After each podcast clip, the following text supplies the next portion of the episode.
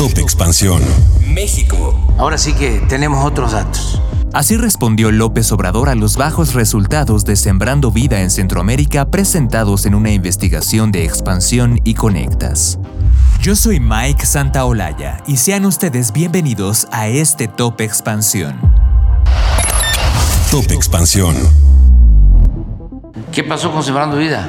Presidente, hicimos eh, varios periodistas un recorridos por las zonas en las que se aplica este programa y vemos que hay un retraso importante, salvo en dos países que se ha logrado completar. Quisiera preguntarle justamente a qué se debe el retraso de Sembrando Vida en Centroamérica, presidente. No hay retraso.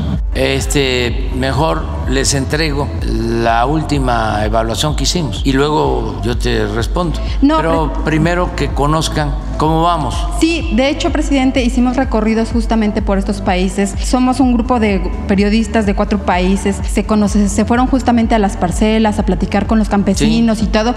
Y pues mire, solamente se ha logrado implementar plenamente en El Salvador y en Honduras. En los demás, incluso la Mexit reconoce que hay un retraso, pues por varios factores, entre ellos, por ejemplo, la pandemia, que pues complicó un poquito los trabajos, pero también no se ha llegado, por ejemplo, al número de beneficiarios que correspondían o que ustedes tenían planteados que eran 10 mil en cada este, país y después se acuerda que acordaron duplicarlos, pues digamos que los números no están de su lado, presidente. Los campesinos ven muy bien este programa, pero es insuficiente para frenar. Es decir, tampoco está contribuyendo a frenar la migración como era uno de sus objetivos, tampoco se ha logrado pues combatir la pobreza. Entonces quisiera conocer pues una amplia opinión sobre esto. Te voy a, te vamos a dar el informe, ¿sí? Porque ahora sí que tenemos otros datos.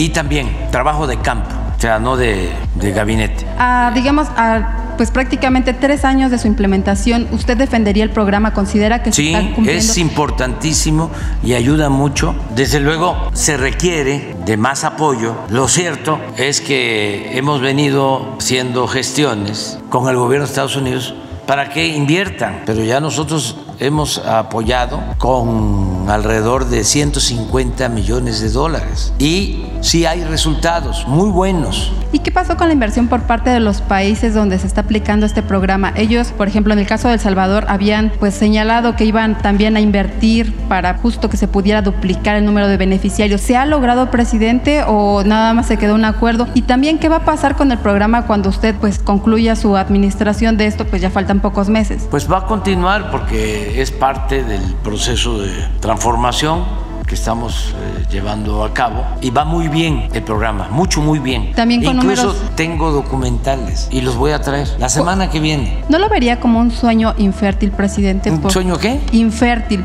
No. justamente por la cantidad No, de no, dinero y por los logros. Mira, hasta en el peor de los casos, hasta en el peor de los casos, este, se piense ayudar a 50 mil y solo se apoye a 5 mil, o menos, 500. ¿Qué es lo que se está dejando de enseñanza? De que atender el fenómeno migratorio pasa necesariamente por crear oportunidades en los lugares de origen de la gente. Entonces, no es en vano que nos los expliquen, no tenemos nada que esconder. Nosotros no somos corruptos. La información evoluciona y nosotros también. Hola, yo soy Gonzalo Soto, director editorial de Expansión, y esta es la nueva etapa de Expansión Daily. Una nueva temporada de contenido, ideas y voces. fue quien le sacó todas las reformas al presidente. uno de los motivos principales por los que compró la red social. ¿Sabes cuánto contamina mandar un correo electrónico? Pero mucha gente dice, quiero invertir, voy a comprar ahorita el dólar que está barato. Porque lo que hay que saber, lo escuché en Expansión. Expansión Daily. Una nueva temporada, de lunes a viernes, en tu plataforma de podcast favorita. Top Expansión. Esto fue Top Expansión, un destilado de noticias para que continúen su día bien informados. Yo soy Mike Santaolalla y les deseo un excelente día. Recuerden que si quieren más información sobre economía, política, empresas, mercados y tecnología, siempre pueden contar con Expansión y todas sus plataformas. Hasta pronto.